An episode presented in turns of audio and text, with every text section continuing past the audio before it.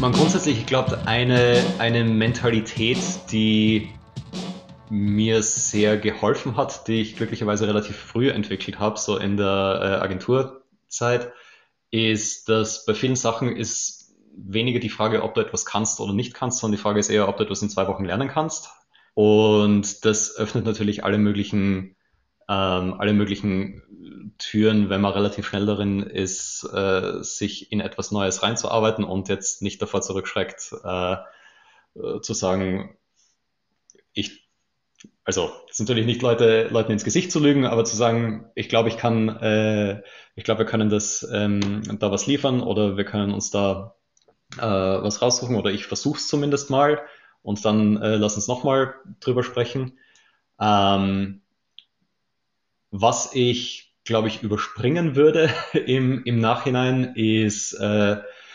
auch so eine Phase, aber ich glaube, das ist auch diesem, diesem Agenturalltag geschuldet gewesen, ähm, in der ich mir wahnsinnig viel Gedanken darüber gemacht habe, was jetzt UX und UI und Customer Experience und äh, oh, dann kam Service Design auf, was ist, was ist das jetzt? Also am Ende ist es alles die gleiche Suppe mit ein bisschen unterschiedlichen Gewürzen drin. Äh, weil am Ende hast du, hast du Menschen auf der einen Seite, über die solltest du was wissen, du solltest was über deren Psychologie, über deren Ziele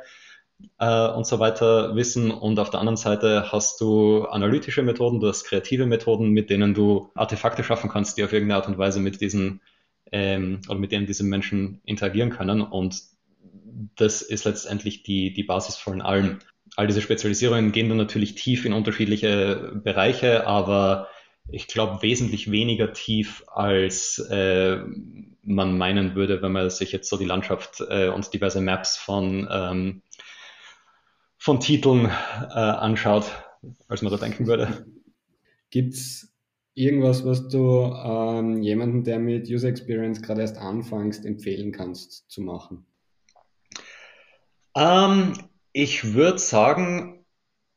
vor allem, wenn man gerade, wenn du gerade anfängst, ähm, versuch bei so vielen User-Tests oder sonstigen Momenten, wo, wo, wo, wo ein Mensch mit deinem Produkt, selbst wenn es nur ein Prototyp oder sowas ist, äh, wo, wo jemand damit interagiert, dabei zu sein, weil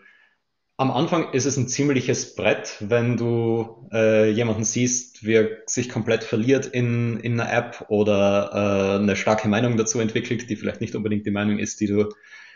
die du gern hättest. Und ich glaube, durch diese, durch diese Phase von ja, fast schon Panik, die sich dabei entwickeln kann, muss man einfach mal durch, um eine gewisse Ruhe zu entwickeln. Äh, und je früher man das schafft, umso mehr wird man lernen. Euch hat dieses Highlight gefallen und ihr wollt noch mehr zu diesem Thema erfahren, ihr findet den Link zur kompletten Episode in den Show Notes. Und wenn ihr auch die nächste Folge von UX Heroes nicht verpassen wollt, abonniert den Podcast doch auf Spotify oder Apple Podcast oder folgt uns auf LinkedIn. Bis zum nächsten Mal bei UX Heroes.